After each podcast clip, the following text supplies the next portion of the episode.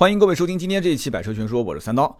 大家在听今天这期节目的时候呢，我已经是去到了广州，在参加广州车展，从十五号开始就有活动了。那么十七号当天，广州车展的第一天媒体日，那么《百车全说》的团队呢会做全程直播，那么希望大家能够关注一下，在这个啊新浪微博上会有推送，包括我们的斗鱼直播间啊五零五二四七，大家也可以直接下载这个 APP，然后搜。五零五二四七啊，或者搜这个“这狠三刀”，很多老铁其实看过我直播的，对吧？“这狠三刀”的直播间，那么全程从上午九点一直到下午的五点啊，我尽力而为，我尽力而为播全程的这个直播的状况。那么有很多的一些新车跟大家去分享。好，我们开篇就说这两句。今天这一期呢，我们聊的是魏派的 VV 七。很多人其实留言问我啊，说这个魏从这个上海车展四月份上市。然后到现在为什么一直不说？啊，是不是对这个品牌有什么想法、有看法，或者是这个网上你看都已经是，呃，闹的是沸沸扬扬的了，你也不出来站着说两句啊？其实不是不说，我以前不是说过是什么车来着？反正也是长城的什么车啊？油耗门事件，对我就说了几句，我说老魏也是挺不容易的，好哇，就是一直被骂得一塌糊涂。那你说我这种人胆子本身就小。对不对？当时油耗门事件，我说了一句“老魏不容易”，好骂成这样，我还敢说吗？呃，我现在是好了伤疤忘了疼啊。前两天呢，借了一辆这个魏派 VV 七，这个具体型号是 VV 七 S 的豪华型啊，因为这车没有普通版，它就豪华型、超豪型跟旗舰型。这个车呢，是我们同事的朋友，也就是朋友的朋友借的。那么我呢，其实说来惭愧，自己呢经营一个小汽贸公司，但是我们每个月卖了那么多车啊，十几台、几十台。好几十台，甚至于有的时候，我们每个月回头看一看，这个身边卖的好像都没有档次太低的。因为南京本地的找我们买车的人很多，其实还是以认我以前是做奥迪的为主，所以很多人以为我不做普通品牌。我朋友圈发的也比较少，都是我的这个合伙人他在发。那么这个 VV 七、VV 五就魏派系列的车，我身边还真没有人问过。就按照你说，这车卖的也不算差。我看了一下全国的销量。现在基本保持在七千台左右，七千台左右对于自主品牌来讲的话，这个还是定位高端 SUV 的，这个定价确实也不便宜。你想，它起步售价已经是将近十七万了，啊，十六万多，能出这个成绩，我觉得最起码对领克这个品牌是有，是是有有绝对的指导性意义的啊。领克还没上市，对吧？十一月底上市。他一看魏派卖这个这个销量，他肯定心里面还是比较开心的，就说明中国人对于中国的所谓自主品牌豪华的这种，呃理念还是能接受的，还是能接受的。所以领克，他虽然不称自己是豪华，但是他走的是另外一种就比较时尚，比较有点类似于米利跟。宝马之间的这个品牌关系的这样的一种路线，呃，我觉得应该也不会失败啊，应该也不会失败。VV 七目前被证明应该讲还是算比较成功的，但是今天不是捧它，我后面会说出这个车很多的一些问题点，大家注意往下听啊。那么我们的这一期测 VV 七的视频呢，我们十二月一号上线。我再跟大家说一句啊，我们其实测这个车更多的是什么？是从一个消费者，啊，我是销售出身，我从销售的角度去看，从消费者角度去看，实不实用？啊，够不够用，值不值这个价？我们只讨论这几个点啊，我们不像很多专家去可能说这个车的一些机械性的东西。大家也知道，我不是维修工出身啊，我只从市场层面去分析这个车值不值得买。那我相信很多人买车，大家也不是科学家，也不是机械的专家，说回家以后还要把它拆开来去研究。但是基本的东西。大家取长补短吧，就像图书馆里面，那我是武侠小说，你就看好玩你就看呗，对吧？他那个是新华字典，那个是流金字典，那你拿去看呗，反正你需要什么你取什么。图书馆的书那么多啊，所以不要说你拿着这个武侠小说说这不是正史啊，历史上面全是漏洞啊，你不要拿着这个流金字典说这个写的不够生动有趣，你这你走错了门了，你知道吗？拿错书了啊，拿错书了。所以大家感兴趣呢，我可以订阅我们的微信号“百车全说”，或者上上微博也可以搜“百车全说”，我们第一时间会更新啊。十二月一号，那么这台车到底怎么样呢？我觉得还是我们做一个故事啊来开场。这个故事呢，很多人可能会觉得我是说跑偏了，但是大家注意听，一定要听完。你听完就知道，其实并没有跑偏。我后面会总结啊。那么这故事是这样子的：我们家门口呢有一个饭店，这个饭店呢有一道菜。我和我媳妇儿都特别喜欢吃啊，这个我我媳妇一般不吃什么动物的内脏啊，这个这个菜叫双臭，很很多人一听应该就知道了，双臭是什么？臭豆腐加这个猪大肠，啊。但这个菜，这个菜就我跟我老婆就特别喜欢吃。那么这个店开了很多年，我们小区这个附近这家饭店还是挺有名的。那么我也吃了很多年，这个跟老板也挺熟。这个小饭店啊，就是很破很小的一个小饭店。然后小老板呢，他这个一开始还开了一个本田思铂睿。他后来知道我卖车，我跟他也，我这个人喜欢 跟人没事聊天。他说啊，换什么车好啊？过了几年，换了一辆奔驰啊，换了一辆奔驰。那么他还咨询过我这个车价格怎么样啊？就看得出这个老板还是赚了点钱，赚了点钱。但是最近这两年呢，这家店就拆了。拆了，然后拆了之后，我们都以为这个老板就不做了嘛。然后装修的时候，那个门头的名字也不对，也不是以前的那个店的名字。我我们就认为这老板应该是不做了。后来我们才知道，这个老板在小区的另外一面啊，拿了一个大概五六百平米的一个一个一个门面，是紧紧跟着一个大的这种，就类似于像 shopping mall 的一样的这种商场。后来我们当时就想，这老板肯定是小饭店，觉得对吧不赚钱了嘛，就开始升级，升级成一个高档饭店啊，高档饭店。那么原来的这个店的店址，对吧？他换成了另外一家名字，所以我们当时在想，这有机会就去尝一尝。反正新店，我这个人不太喜欢尝新啊，我还是比较念那个，就是我吃经常吃的吃惯的那个老饭店的口味，还是比较遗憾的。那么后来呢，我们等到那个五百多平的、五六百平的那个饭店装修好了。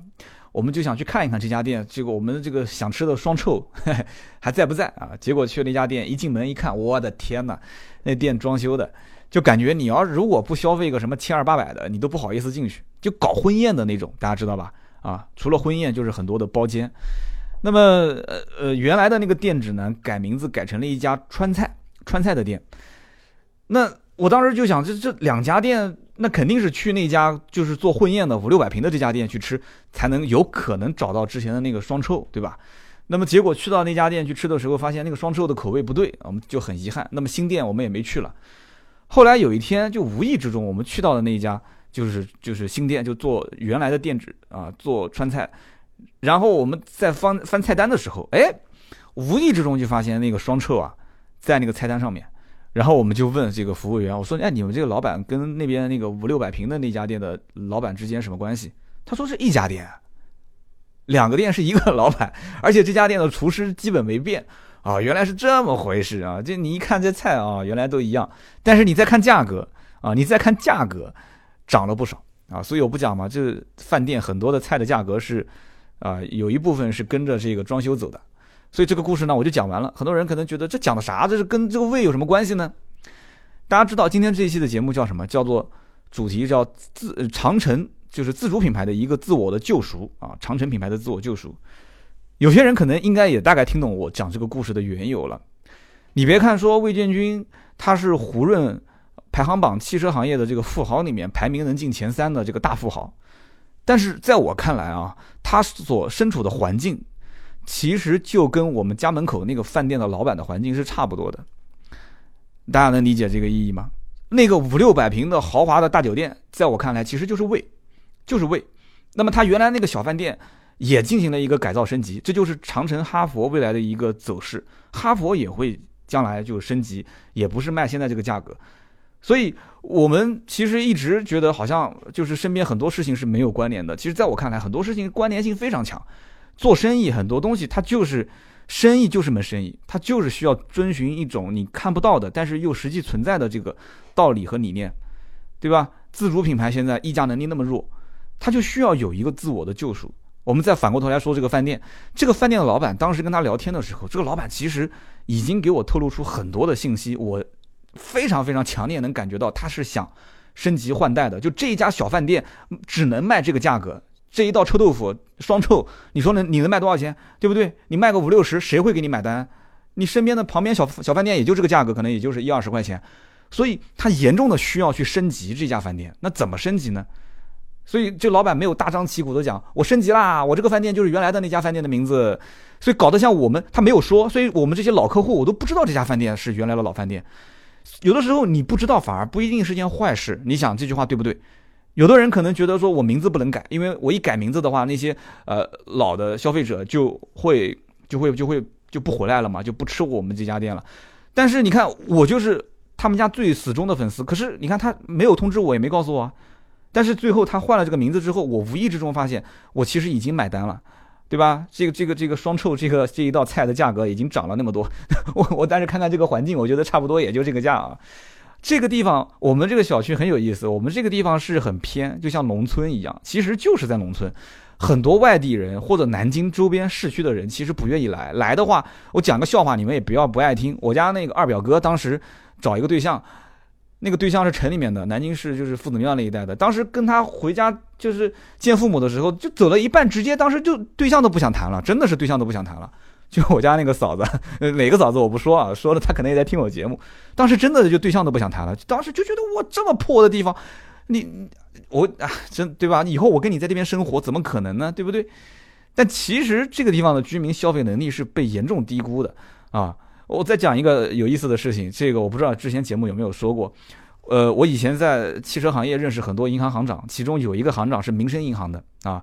然后呢，他后来知道我创业，就安排了几个人过来跟我谈，说：“哎，你汽贸公司能不能跟我们民生银行去合作？将来有贷款就从我们民生银行走。”那么，呃，大家一起约着一起吃了一个饭，聊天的时候，他说：“哎，说你你你开车没有啊？喝点酒。”我说：“我不喝酒，我开车。”你家住哪？我就把我们家的位置讲给他听了。然后他一听，他就笑了。他说：“我给你讲个故事啊，这个故事就跟胃真的没什么关系了啊，但是跟这个当地的消费者的消费升级有很大的关系。你注意听啊。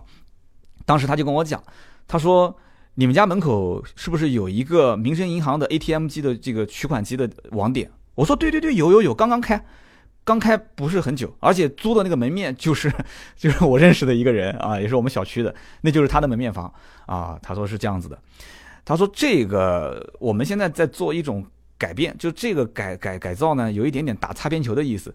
怎么改造呢？就是在 ATM 机的这个取款机的里面放一张桌子，然后让呃推销这些理财产品的银行的工作人员穿着制服坐在里面。就按道理讲，ATM 机的这种无人取款机，为什么叫无人取款机？你当然是不可以有柜台的嘛。但民生银行当时就做了一点点打擦边球的这种小改造，然后呢，当时没有任何人愿意去这个网点。”为什么呢？因为大家觉得说这个网点太偏了，这么偏的地方，而且这个地方穷乡僻壤的，啊，大家都愿意往往往什么河西，然后往这种市区去挤，啊，这些地方人肯定有钱。结果呢，两个大学生就就去了，也是被逼着没办法去的。那后面的结果，我相信很多人应该不不需要我再讲了吧？这个结果，结果是这一个网点。那你们有南京做民生银行的，你们自己可以去问啊。就这个网网点，结果就成了全南京市理财产品销售额，啊，月销售额冠军，甚至于是全省，我不敢说全省冠军吧，这反正排名非常非常靠前。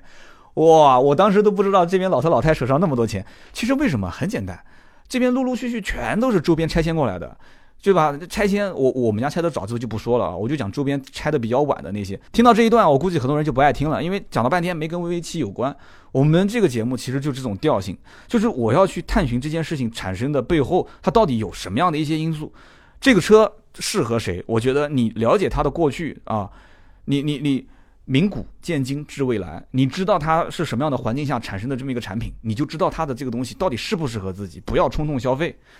所以，我刚刚回到刚刚前面那个饭店老板来讲，这个饭店老板他就是知道这里面的人，他们的消费的欲望，他们的消费能力啊，都是被严重低估的。所以这家店的老板闷声闷声闷气的就开始去改造，改造自己的店，然后又开了一家新店，包括那个民生银行，这两件事情都是发生在我们家门口的。所以说，这就非常能证明很多的表象，你根本就不要去看。啊，你不要去看很多的一些做生意的老板，外地人到这个小区周边来开饭店，或者是开其他的店，都会觉得说啊，这个地方这么破，这边的人穿着、开的车都很低调，对吧？那不叫低调了，都会觉得说消费能力肯定很差。其实是很多老百姓他都不知道怎么花这个钱，很多老百姓都是以前就是住农农村的，农村就天天 哪有那么多需要花钱的地方，对吧？自己种地自己吃，穿着方面都没有要求的，所以。他升级店改改造，或者是打造一家新的更高端的店，我觉得就跟魏建军魏他在长城这个品牌里面，他已经摸透了中国老百姓想要什么。中国的老百姓对于一台 SUV 啊，一个普通级别的九万到十三万区间的，我哈弗的 H 六能不能满足你？我如果能够满足你的话，好销量，你看一个月四五万。那么对于那些十五万以上到二十万之间的这些人，那明显。这个品牌已经没有它的溢价的价值了，我就需要打造一个全新的品牌，而且定位豪华。你换做是我，我也会这么干，是不是？所以，我们今天从这个点上啊，我们好好的聊一聊。就是我想用一句话来总结，其实买位的这首批客户啊，首批客户绝大部分其实是为了它的外形买单啊。就像很多人去那个新的饭店，他其实不一定是追求这个饭店的口味，很多人都很清楚，他追求的是什么？就是我请客吃饭，这一带的饭店就这一家档次好一点。我如果要为孩子办婚宴，或者是家里面老人办寿宴，那我就只能选这家酒店。这家店就是周边现在目前来看档次最好的。OK，所以首批买长城 VV 七的这一部分的用户，或者说是魏派的用户，就是为了外形买单。这一点我觉得很多人毋庸置疑。你就是问车主，车主自己也这么认为的，对不对？你不信，大家自己去问问身边开 VV 七的，是不是当时他们会讲一句话？很多人都会说一句话啊，我当时其实第一眼看到这个车我就心动了。很多人都会说这么一句话。啊，我不是为了说捧它，这车我们后面也会讲很多一些不好的地方。我在试这个车的过程当中呢，就很明显能感觉到这个车回头率非常高。很多年轻人应该是能说得出这个牌子的，但是很多年纪稍微大一点的，或者有一些不太上网、不关注车的年轻人，那他可能就觉得莫名其妙，不知道这是什么一个新品牌，对不对？你要把后面的长城两个字给抠了，可能很多人还以为是一个什么进口品牌啊。我那天开着车去吃饭。旁边有一个小伙子开了一辆这个福特的野马啊，你开福特野马是什么人？你知道的对吧？就肯定是那种啊，就是各种很时尚的。然后呢，就站在车子旁边抽香烟，旁边他还有个他朋友。啊，我的车开过来以后，我就明显能看得见他从我的车头盯着我看，然后我开过他，我也想回头看一眼他的车，一个非常骚红骚红的野马。红色的，然后他也盯着我的车屁股看啊，我四排气，对吧？完了之后两个人指指点点的，然后我停好车下车，他对着我也指指点点的，他可能说，哎，你看这车就是这种屌丝，你看这种气质，指着我啊。当时我也觉得他这个气质也挺适合开野马的啊，什么意思呢？就我我觉得其实野马跟这个车子有很多一些很相似之处，大家有没有发现？所以你看这个车主为什么对 VV 七那么感兴趣？什么相似之处呢？就是骚是骚到骨子里的，就明骚的那种，啊，样子上就特别唬人啊。就我试了很久这个车，我可以负责任的说，这个车开起来其实还真的是挺拉风的。这一点我相信，不管是 VV 七 S 还是 VV 七 C，但是它的骨子里。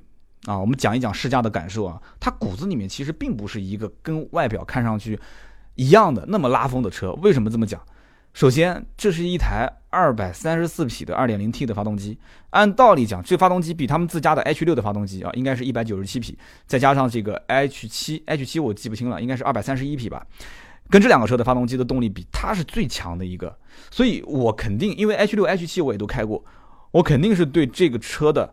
啊，二点零 T 的发动机的动力是有比较高的期望值，但是结果发现呢，它开起来感觉没啥区别，甚至于我说大家不要不爱听啊，就跟某些自主品牌一点八 T 的发动机开起来，好像也就差不多，就没有明显感觉到这是一个高功率的发动机。那么这个问题出在什么地方呢？我在想，这里面变速箱是一个很大的问题点，就它的这个双离合变速箱的整个的反应速度不是那么的迅速啊，也可以说不是那么的聪明。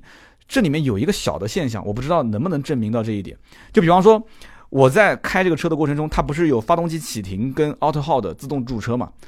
我自己车上也有，大家知道我我那辆车啊。然后我开这个车的时候，我前面一个红灯啊，啪一脚刹车踩死，踩死的时候，它的这个转速表其实它是十二点三英寸的这个数字仪表，全系标配。好，降到零，降到零的时候，我再给它一脚油门，绿灯了嘛，我要起步。这个车会有大概一秒钟的时间是处于一个拉手刹的状态，哎，这就很奇怪了，这这不应该啊！我觉得你怎么应该讲，我轻轻一点油门，在我轻触油门刚刚开始，刹车松掉。按道理讲，它的逻辑应该是我的刹车松松掉之后，我脚只要轻轻给一点点油门，这零点几秒的瞬瞬间，你的这个电子手刹应该就已经松掉了。当我油门踩下去的时候，车子已经是一个往前走的动作了。可是对不起。它有一秒钟的时间是锁死的，而且我反复去试这个过程，啊，就是突然停车，啪，auto hold auto hold 刚显示，然后啪一脚油门，它就锁死，就一直有一个一秒钟就是锁死状态，就是手刹状态。然后我我把它完全停稳，然后再点油门，也会有，也会有这种状态。所以这一点上，我觉得也是它在电子设备的这种反应速度方面，我不知道是它的行车电脑本身比较慢，还是说工程师调教的过程中没有调到那么细致。啊，双离合变速箱这个是一方面啊，就包括我刚刚讲这个细节，是让我感觉有一点点不舒服的。双离合变速箱升档降档这方面，你说应付家用吧，这件事情你怎么好去去过多过高的要求呢？对不对？应付家用，这双离合变速箱基本上你只要能开能停能刹得住那就行了。你你还有什么要啥自行车？你说是不是？有人讲这十六七万的车你要啥自行车？都给你这些东西了啊，配置我们还没聊，但是。真的一个两百三十四匹的二点零 T 发动机不应该是这个样子，真的不应该是这个样子。我相信这台发动机，你要如果我讲了，估计有人要喷我。你要如果给宝马去调教，你让宝马用这个 ZF 的八速变速箱去调，那 我估计那调飞起来了，真的是这样。所以你看，在在在这个魏的手上，这个车子整个的驾驶的这个环境和逻辑，我个人觉得还不是那么的火候啊，火候那么拿捏的特别好，呃，所以呢。就有一种让我感觉，就是手上捧着一个苹果十，哈，苹果十，结果操作软件的时候发现它的速度就是一个苹果六，有点夸张了啊！不要苹果六，苹果七吧，啊，苹果七。所以就就这种感觉。那么我相信很多买 VV 七的人也不会指望说这个车操控有多好，对吧？你你不可能像三十八号那样说啊，我还要去试这个车的驾驶极限。你你你说这车到底要什么？很多人我觉得就四个字，就是好开不坏。对不对？长城的魏就是好开不坏，但是你要如果站在一个行业的啊一个道德的制高点，你去评判它，我站在一个非常高的位置，我评判它，我就指点江山，我可以说这车啊，未来你的民族品牌应该怎么去改进，怎么样怎么样。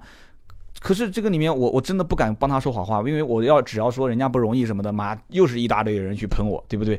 就现在自主品牌本身在品控方面其实做的还是不错的，你别说魏。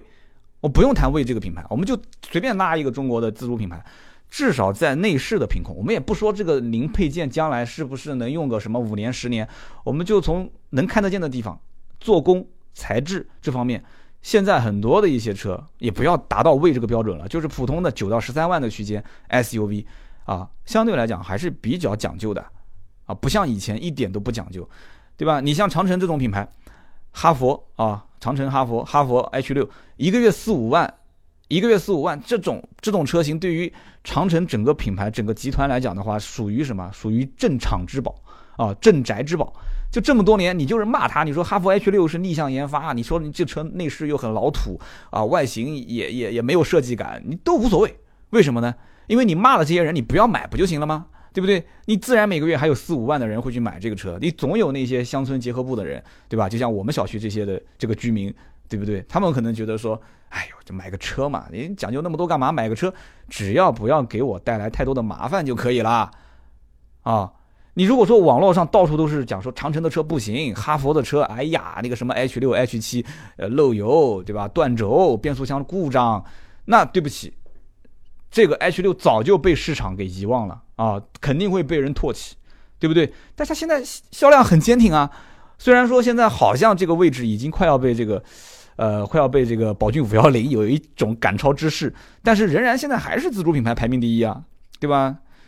就荣威的那个 R 叉五卖的也很好。呃，吉利的博越卖的也很好，可是销量仍然还是打不过哈弗的 H 六，所以就光从市场的角度，从产品的角度去分析，我觉得你不能去推翻它，说这个车它不是一个成功的产品。就它在中国这种环境里面，我前段时间换手机，我研究了好长时间，又是小米啊，对吧？甚至我连这个 OPPO、vivo 我都去研究了，华为也是研究了很久，但是最后买了一个苹果，就是 就这里面。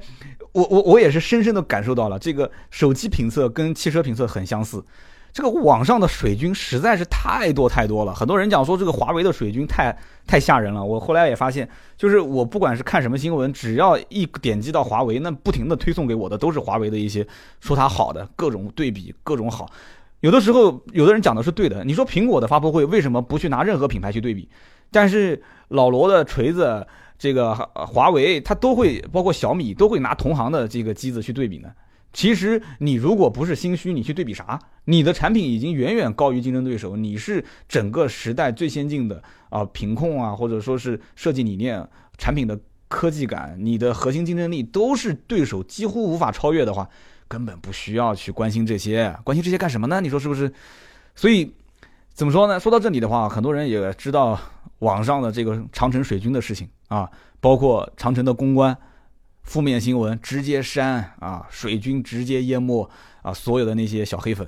就说到这件事情的话，就讲到大家很熟悉的了啊。我们今天聊 VV 七，反正涉及到的点我们都带着说一说。很多人都知道汽车圈的大 V 很多互相在撕，对吧？VV 七当时油耗门这个事件，油耗门事件，三十八号测了一个视频，那么全天下所有的目光都开始聚集在这个车的油耗上了啊。的确啊，就自己花钱自己测车这一件事情无可厚非，而且。我不讲嘛，我当时跟李三枝也在讲这件事情。我说，他是，他是站在神的角度，你根本没有办法去说推翻他。而且很多人他培养的是信徒啊，你培养的是粉丝，这不一样的啊。信徒他是不可以让任何人去攻击我所崇拜和敬仰的这个人。就像以前我不愿意提这个人的名字，甚至底下都有人开始喷我，对不对？所以这个我觉得长城长城公关和三十八号两个之间的大战，长城肯定是。一错再错嘛，啊，删帖、封号、灌水、留言这些做法，这件事情网络上的骂声一片。我觉得就像什么，就好比说一个不懂事的女朋友和一个这个特别特别疼她的男朋友之间，两个人女孩就不停的提一些非分的要求。网上不是有个段子吗？女孩开车说我的车为什么点不着火了？男朋友在那个地方在修修电线，说我在工作。他说：“亲爱的，你你能不能打个车或者怎样？”不行，你你现在是不是不爱我了？就是各种就是非分的要求，各种猜测。那么这个时候，男孩稍微大声的喊了一下，说：“我现在在忙，你能不能不要烦我？”好，好，好，好，好，好，好。就从这一刻起，后面的问题就是你竟然敢吼我啊！你竟然敢吼我！哎，你竟然敢删我的帖！你竟然敢封我的号！你竟然敢灌水！啊，这这不是三十八自己说的。三十八号其实打任何一个人，他根本就不用出面，啊，他就只要底下的所有的信徒出面，就可以把所有的人被淹没啊，给淹没。对，所以很多人看三十八跟李三枝那当时那个视频，我觉得真的，我当时还猜测，我说他不会站出来的，结果哎，没想到站出来。三十八站出来，我严重怀疑，其实他本身自己是不愿意的，他背后是有人在推，推他的那个人，你自己其实也看到了，对吧？然后那个人组织的那一场啊，所谓的这个年度。最大规模的这个什么撕逼大战，结果桌子上面还会有啊厂家赞助的东西，而且还偏要说这个东西跟在座的每一位没有任何关系啊，只是为了 cover 掉一些成本，可以没问题，没毛病哇！我觉得这个逻辑一点毛病都没有啊。那么这个车我们讲当时这么大的一个事件，提到了这个油耗，很多人当时也在讲啊油耗作弊，油耗作弊，你光喊油耗作弊有什么用呢？作为车主真正想关心的是这个车真实油耗到底是多少。你别光你别光跟我讲说油耗作弊，那么现在这车上市半年多了，基本上我也是了解了很多的车主的真实反馈，确定了这个车基本开下来啊，市区稍微堵一点的路段十四个油啊，如果说开的稍微驾驶习惯好一点，路况好一点十二个油啊，那么如果说你能跑高速，经常跑高速九到十之间，也就是说这车本身其实是挺费油的，开的不好都能上十四，开的好也得要十二十三。这个油耗可以说真的非常感人啊，非常感人。那么这个油耗，去结合这个车本身，它是一台 2.0T 的车，怎么就能开出一个就接近于3.0甚至3.5排量的这种油耗呢？很多人就不理解这个问题。我在试车的过程当中，我好好好好的去思考过。我觉得这个问题啊，首先你得要从这个车的最显眼的啊，或者说最刺眼的那个大轮毂上说起。这个车标配是二十的大轮毂，这是什么个概念啊？很多人可能没概念。我跟你们这么说吧，这个中型的 SUV 正常就十七、十八寸的轮毂，如果能配到十九寸的轮毂的话，就已经是极其少见了。二十寸的轮毂配一个中型四米八长的这个 SUV，那除了我能想到的一些真的是进口品牌，或者是一些真的是比较高级的品牌，包而且是走这种运动路线的 SUV 的品牌，除此之外。很少很少能见到啊，很少很少能见到。我我当时觉得就比较明显的就是像那个捷豹的 F Pace 大轮毂啊，所以配那么大个轮毂到底有什么意义呢？对不对？你平时正常这个车就是一个代步工具啊。大轮毂有它的优势，可是也有它非常非常明显的缺点，比方说影响油耗，也会带来很大的噪音，是不是？油耗这个问题当然不能光是从轮毂轮胎的大小来去。一就是非常武断的去判断，这里面还包括比方说路况啊、呃驾驶习惯啊、车重这些问题，就我们一个一个说啊。这个轮毂标配二十，旗舰版是二十一，大家没有思考过这个问题啊？就其实长城，我觉得魏派为什么这个车起步要给它做到二十寸的大轮毂？他有没有问过老百姓？就你是不是要这个车加二十寸的大轮毂？其实他没有问过，我觉得是这样子的。可能他甚至于问了一部分人，那一部分人只代表那一部分对外观有追求的这些人。甚至你可能给他个十八的轮毂，他回去以后他自己还换成二十个大轮毂。他真正换了二十大轮毂之后，他还不一定知道这里面到底带来哪些负面的影响。反正就是一句话，就是这个大轮毂给我感觉就很高级，啊。开着这个大轮毂的车开出去，我就觉得跟别人不一样啊，我就显得我是一个豪华车，对不对？我觉得这个车在外观方面至少有三点是长城卫是想极力的告诉别人，我是一个高高端车，我是一个豪华车，我跟别人不一样。哪三点？第一个，刚刚我们已经说了，这个大轮毂，对不对？大轮毂嘛，对吧？至少是高配车型，甚至高级品牌才会有。好，大轮毂。第二个就是大灯，这个 LED 大灯是标配。你要知道，正常的话，你你什么级别的车 LED 大灯才标配啊？很多车都标配不了。普通的十来万的车，合资品牌，你别说 LED 了，那给你个氙气大灯就不错了。很多还是卤素灯啊。好，LED 大灯显得这个车炯炯有神啊，讲起来开出去给人感觉也很高级。还有什么排气，对不对？VV7C 是那个扁排气，两个啊，双边双出的。然后 VV7S 是什么？四排气，哇，我觉得太夸张了。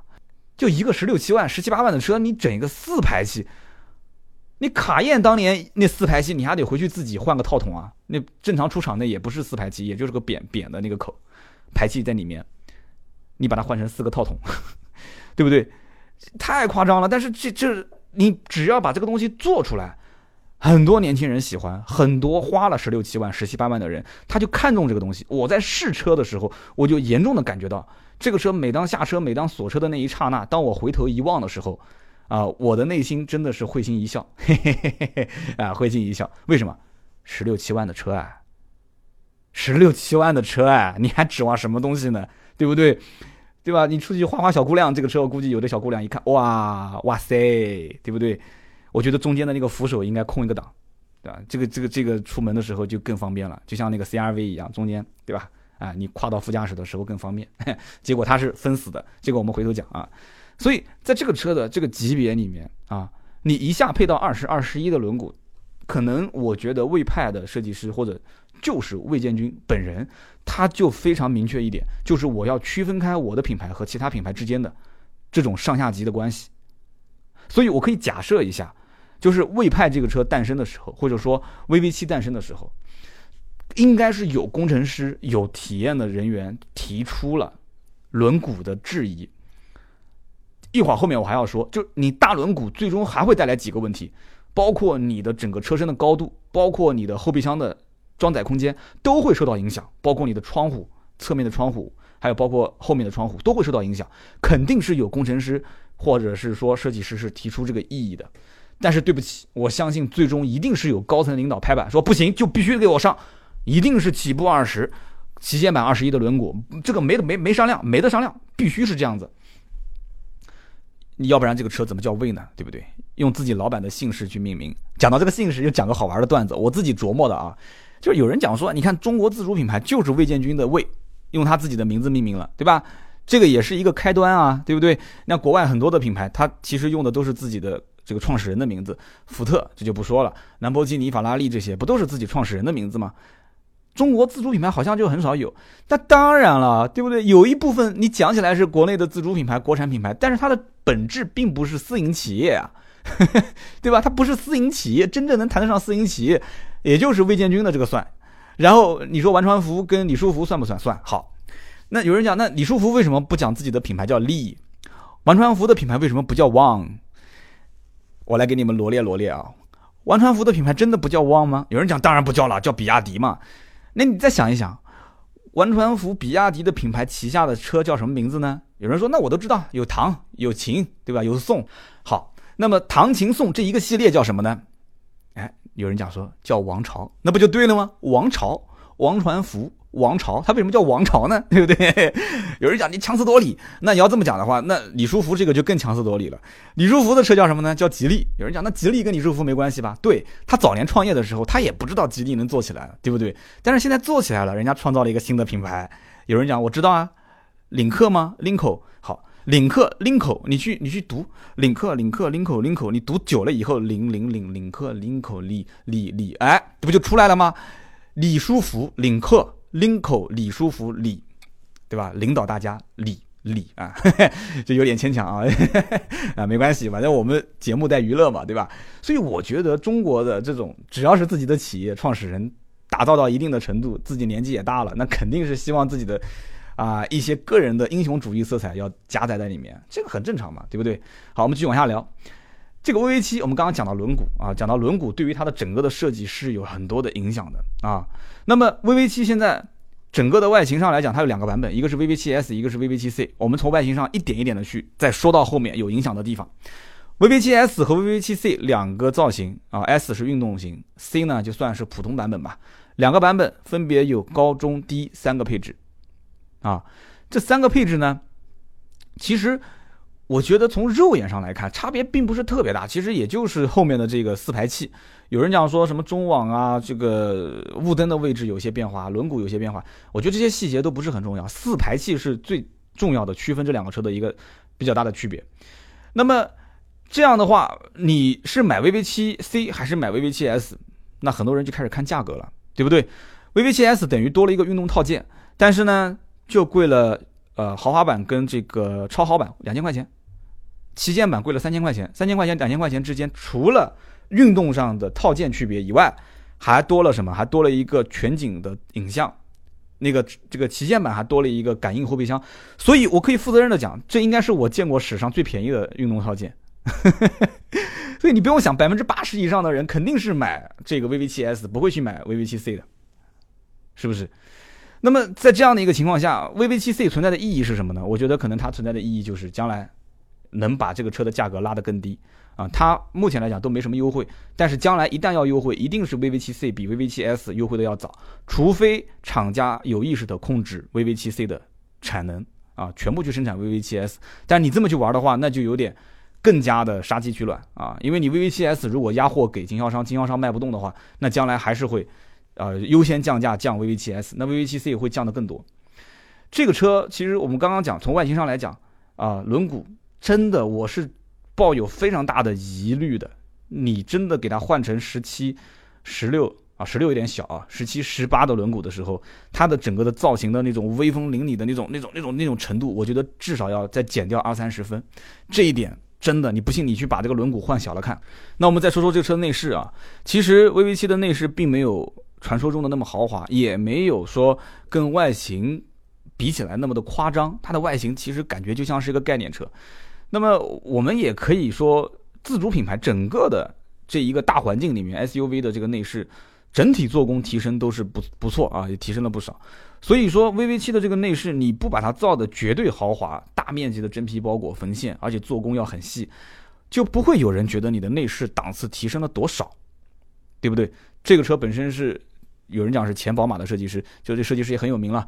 然后它是欧式的这种内饰设计，其实我们之前在这个别克的君越啊上一代这一代上都能看得见，就是它整个的中间啊前挡风玻璃那个下面靠中控台的位置，它是做了一个两层的设计，就有点像那种游艇的环抱式的曲线。那么现在这种大环境下，其实很多的消费者对于这些产品的细节，也不能说是不关注。就只能说他会去用一种第一眼的印象去感知这个车的内饰的奢华程度。大家注意，我说的不是豪华，是奢华程度。你要如果只是说普通还行啊，还不错，这个这个点这三个词，其实对于很多中国老百姓来讲的话，那你的溢价其实还是没有多少。你别说这个档次了，你就是在。奔驰、宝马、奥迪这个档次里面，包括马上会上的那个第八代的丰田凯美瑞，就是这个内饰，你的变化如果不是特别大，很多人也不觉得你这个车能在价格方面能溢价多少。你要知道，我讲那么多溢价，溢价就是说明这个车就是一定要去冲着溢价走的。这车不挣钱，长城就老魏他根本就没必要去造它了，对不对？所以对于一些十来万的消费者，他在换车的时候，这些感官上的一些刺激是。每一个点都要让他能觉得我我要换车，我我这个车换了，我觉得档次提升了，我要换我要换。如果每一个点都没有刺激到他去换车的话，那对不起，那这个就很成问题了。我觉得马自达就是最明显的一个案例。马自达的车好不好？好。对吧？我我那一期讲第八代凯美瑞的时候，很多人也讲啊，三刀你说的根本就不对，这个不对，那个不对。其实当时我想讲的，为什么我说对于内饰，我对它的评价不是那么就是豪华感提升那么明显？我说我为什么我说对于二点零、二点零、二点五的发动机，你不做大的变化，我也是比较的遗憾啊。很多人说我不了解这个二点零、二点五有多先进，好，你这么说我觉得也没毛病。但是马自达。二点零、二点五，它的内饰、它的这个发动机，其实对于整个的消费环境来看的话，它是最冤枉的。它的技术难道不先进吗？川驰蓝天，对不对？它的整个的底盘调校的功底难道不好吗？这是一个人人都说不错的车，可是就没人买。那有没有人去思索这背后的问题点呢？对不对？丰田凯美瑞，我没说它卖的不好，就冲这个牌子，丰田就冲这个 IP 凯美瑞，它将来应该会卖得好。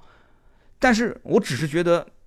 对于一个新产品而言，就是老百姓在消费一个新产品的时候，我是升级换代的过程，很多东西是需要你去告诉我，你突破了，你你确实是升级了，哪怕你就是骗骗我，我至少也得让我从原来的，就像我这次试驾的那台 VV 七，车主买了一年的，是宝来还是朗逸啊？一朗逸好像买了一年的朗逸，他把它给卖了，换了一辆这个车。那你告诉我，他为什么要把朗逸给卖了换这个车？朗逸的价格也不便宜，也十多十多万的车，这车也就是十小几的车，为什么？就是很多点刺激到这个人，让他觉得说，哇，这个车帅，这车上档次，这车好，去换。其实你要告诉他说，朗逸的发动机其实 也也也不比它差到哪里去啊。你平时带个步什么的，也没什么具体要求，你就开呗。但他就自我感觉良好，他觉得说我我我感觉我换了一个豪华车，我升级了。所以这个有的时候你没法没法去说道理啊，没法讲道理。你就看现在整个中国大的市场环境，很多很多人就是这样的一种心态。那么我我们讲，就刚刚还是说到这个车，我们内饰也说了啊，我不觉得它特别的豪华，只是在很多地方它是很懂老百姓的，加了很多的一些软性的包裹，也就是所谓的搪塑的材质啊，门板上啊、扶手上啊，还有一些能摸得到的一些地方，它加了一些这种皮质的包裹。为什么不说是真皮？因为它的真皮只在旗舰版上用啊，其他的只是一个皮质包裹，这个成本还是要能省则省。好，我们还是回到说这个车的外形上，你看这个车的整个的一个造型，你注意它的细节，正是因为它的大轮毂，所以造就了这个车的车窗会非常非常的小。不仅车窗小，还有一个问题就是它的后备箱也比同类型的四米七、四米八的这种 SUV 要小很多。我当时就仔细研究了一下，你说这个为什么要小那么多？对不对？有点类似于车窗，它那个车窗有点类似于像呃马自达 CX 杠四、CX 杠五这种车，就有一点酷酷配造型的一个 SUV。那么这个时候就会带来一个很小的，就是侧面的车窗和很小的后面的这个车窗，而且我看到很多人还在网上就是做汽车评论，说啊没关系的，这个车有这个流媒体的后视镜。什么叫流媒体后视镜？它就是在那个高位刹车灯这个位置会有一个小的摄像头，可是对不起，啊，同行媒体拿的可能是公关的车或者是 4S 店的高配车，哎，我做视频我基本上都是借客户的车，这个客户巧了，他买的是一个低配，啊，对对对，这个车没有低配，这车起步就是豪华版啊，他买的是豪华版，也就是最入门的那个版本，这个版本是没有流媒体后视镜的，也就是这个版本没有。没有流媒体后视镜，我通过内后视镜看后面的话，对不起，那个小的车窗还被三个头枕挡着，这就有点尴尬了啊。所以从这些细节上，我就可以去判断出，为了一个大的轮毂，这个车做了多少牺牲啊！因为轮毂做那么大，你车的车高，你你不能超一米七吧？你说这车四米八的车长，你再做个一米七、一米七五的这个车高，那你成什么车了？就比例不协调了，你又不是皮卡，对不对？完了之后。你想要控制它的车身高度的话，你车轮上的这个整个的车壳，你就得把它设计成一个酷配的造型，然后整个的高度会做的比较小，做的比较小，你还得保证车内的人员的一个乘坐的舒适性。而且这个车你会看到它的轴距是二九五零，这非常夸张啊！二九五零这个级别里面，我觉得你比它大不差不多大小的车，你像本田冠道，本田冠道它整个车也就才。才多少？才二八二零啊！这已经是一个超奢华后排空间的一个五座 SUV 了，才两米八二啊！这个车轴距是二九五零，虽然我相信很多人也知道轴距是怎么测算的，对吧？轴距其实就是啊汽车的前轴中心跟它的后轴中心的距离，或者我们用一种不太严谨的说法，就是你的前轮的中心点加上后轮的中心点拉一条直线，啊，轴距，就不太严谨的说法，就是比较能通俗易懂。那么我曾经也说过，轴距你就是它的一个实际得房率，可是这就不对了，这车的得房率就明显小很多啊，后排空间不成比例啊。好，我们再说那个后备箱，因为你架高了以后，它的这个顶部啊就压的比较低，所以它的后备箱就是非常非常明显。后备箱抬得非常高，然后上面又压得非常低，所以它整个后备箱就形成了一个非常小的空间，非常小的空间。所以这个整个的设计，因为一个大轮毂，让这个车整个的设计的比例上出现了一些小小的问题点。我觉得真的我是要吐槽的。我试过这个车之后，我不太希望其他的汽车厂商是这么去学它。虽然讲说啊，猛的一看啊，这车很拉风，很不错，很吸引人啊，我觉得他也很聪明。他是研究了，他是研究了中国人的整个的消费的习惯，没有哪个中国人说一上车就去试驾这个车的。很多人其实上车真正就是先看一下啊前脸不错，然后到侧面逛逛，嗯，侧面线条也挺拉风的，再看看尾尾部，嗯，造型也挺满意。这个时候就坐在车子里面，左边捏捏，右边捏捏，啊，摸一摸，看一看，嗯，没什么味道，嗯，真皮座椅，嗯，功能挺多，然后问价格，谈价格，甚至有的人都不试驾。这就是中国人传统的一个看车方式，所以我为什么讲 VV 七就有点像是长城啊，或者说是魏派就有点像是长城集团魏建军他的对于自主品牌自己品牌的一种自我的救赎啊。李书福的救赎方式就是另外一种，他去收购啊，收购沃尔沃，收购莲花，完成这个消化它的技术啊，然后完了之后成立合资公司，再去打造新品牌，就是各种方式去进行一个啊解脱解套上岸，谁都不想在。这种竞争非常激烈的红海里面，自主品牌之间互相厮杀，你总有一两个人先上岸了，只不过上岸的方式是不同的，对不对？你从这些细节上来看，就是轴距两米九五，然后整个车的造型，从这些细节上来看，包括配置，我们前面还没说啊，这个车的配置，你想，你只要一开车门，你能看到什么？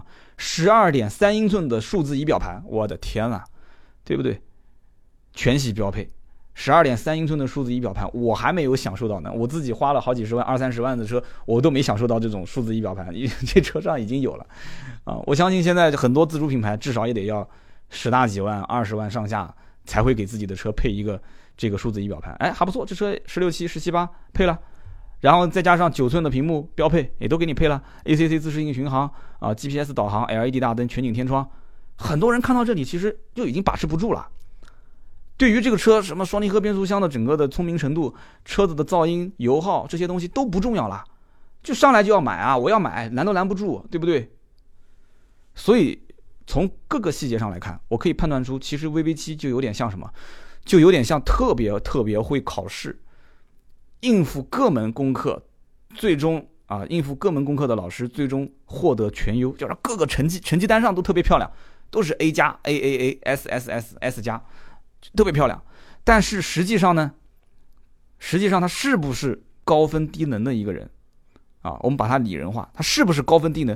这个问题就我觉得不要那么武断，说啊，三刀，你今天说就是说这车是高分低能，你是黑他啊，或者说三刀你是捧他，你说这个车得了那么高的分数，你就是在把它放在一个很高的位置。我没有这么说，我只是说这个问题你要从两面性去看。两个方面去看，有的人他就要这些东西，他不在乎那些所谓的操控油耗。我知道十三个油无所谓，那你跟他你说啥去呢？对不对？那他享受的就是那种回头率，就就是那种特别夸张的外形带来的那种快感，二十寸轮毂带来的快感啊，他享受到了那些我们甚至于花了几十万都没有享受到的十二点三英寸的虚拟仪表，对不对？ACC 的自适应巡航、全景大天窗、LED 大灯，他享受了，他提前享受了。如果那个哥们儿一直开的是朗逸，那他就一直开朗逸，他享受不到这些东西。他现在一换车，哎，他享受到了。他就是知道，或者是看过那些车评人，又是什么油耗门作弊，又是这个又是那个的各种喷。他看中了，他投，他用人民币去投票，他买了，千金难买我愿意啊！我曾经还是在魏派叫做 W 零幺 W 零二的时候。我就在节目里面跟大家聊过这个车。我们音频节目最大的优势就是出节目内容非常快，出现什么事情马上就可以做一期音频。我在当时那个节目里面，我就始终认为啊，大家只要在我的节目这个节目单里面去搜“魏”这个字啊，你就能搜到。我当时就认为，这个产品它其实就是代表着整个自主品牌的一个自我救赎这样的一个案例。所有的自主品牌，你如果说要想谈收购，哪有那么多车那么多车企给你收？你说，你说特别像这个长长城这种 SUV 做的那么的风生水起，轿车根本没有声音。那么也就是魏建军曾经都想过放弃不做轿车，就像路虎一样，我就做 SUV。后来又不太敢，又不太敢。万一要是整个的风向变了，大家都不买 SUV 了，那怎么办？这个风险太大了。所以你要让他去收购，你收谁？全世界做 SUV 做的好的就那么那么几个，你收路虎还是收吉普啊？收吉普那件事情我之前也聊过了，对吧？之前 菲亚特克莱斯勒要卖啊，FCA 要卖，你你能把吉普单独收过来吗？你合作可以，收可能性很小。所以真的是很为难。所以他其实就是很多自主品牌就盯着他看。你怎么玩的？将来我能不能模仿你？就像我们今天节目开始的时候说的那个开饭店的故事啊。当老板摸透了、摸清楚了这一个片区的人到底是什么样的一个消费能力、什么样的一个消费需求啊、什么样的一个消费的欲望，我是先探知的这这些这些点，我的客流量非常大，因为他当时生意非常好，就有点类似于长城的哈佛的 H 六，一个月销量五六万、五六万、四五万。他已经摸清楚这些客户想要什么了。好，我随之而来的做产品升级，而且这个产品升级还得是这个品牌、这家店、这个公司就这一个老板说了算啊。那个饭店是夫妻老婆店，老婆还比较强势，老婆说我要换就换。你要如果是一家企业，说两三个股东，甚至还涉及到什么上市公司，呃，这个董事会什么东西的，那对不起，你想说改变，改变这个品牌的属性，打造一个新品牌，那太难了。这个决策层、决策链太长太长。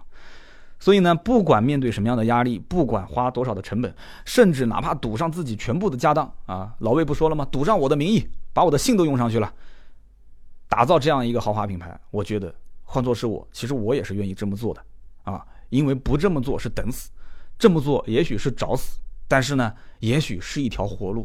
那么好，欢迎大家收听今天的这期节目啊，今天以上所有的内容呢，就是我对于长城 VV 七的这个车的一些看法。那么说的不对的地方，也希望大家多多批评指正啊，在我们的节目下方留言评论，我会逐条去看啊，然后回复大家的。呃，说来也挺心酸的，现在是晚上的九点，呃，在加班，一会儿回去之后呢，老婆孩子肯定都睡了嘛。哎，想跟他们聊聊天都聊不了，咱们收拾收拾我的这个这个这个行李，明天上午六点一早我就要开始飞广州，然后广州就是连轴转了啊。呃，再次提醒大家，听到最后肯定是老铁嘛。那么十七号的上午，十一月十七号的上午的九点开始，斗鱼直播间五零五二四七，很多人都记住这个数字吧？五零五二四七直播间的 ID 叫做“这狠三刀”，你搜这两个都可以，五零五二四七啊，或者在斗鱼上搜“这狠三刀”，关注我的直播间，我从上午九点一直直播到下午的五点。带大家去逛整个的广州车展，尽我的所能啊，带大家去看很多的一些新车，希望多多参与互动啊。广州的小伙伴如果感兴趣，我不知道你能不能进得来，应该可以进来，你可以到现场啊，可以到现场来找我。然后今天这期节目就到这里，如果更多的原创内容，大家关注视频或者是图文直播的话，关注我们的微信和微博“百车全说”，第一时间会推送给你。好的，我们下一期接着聊，拜拜。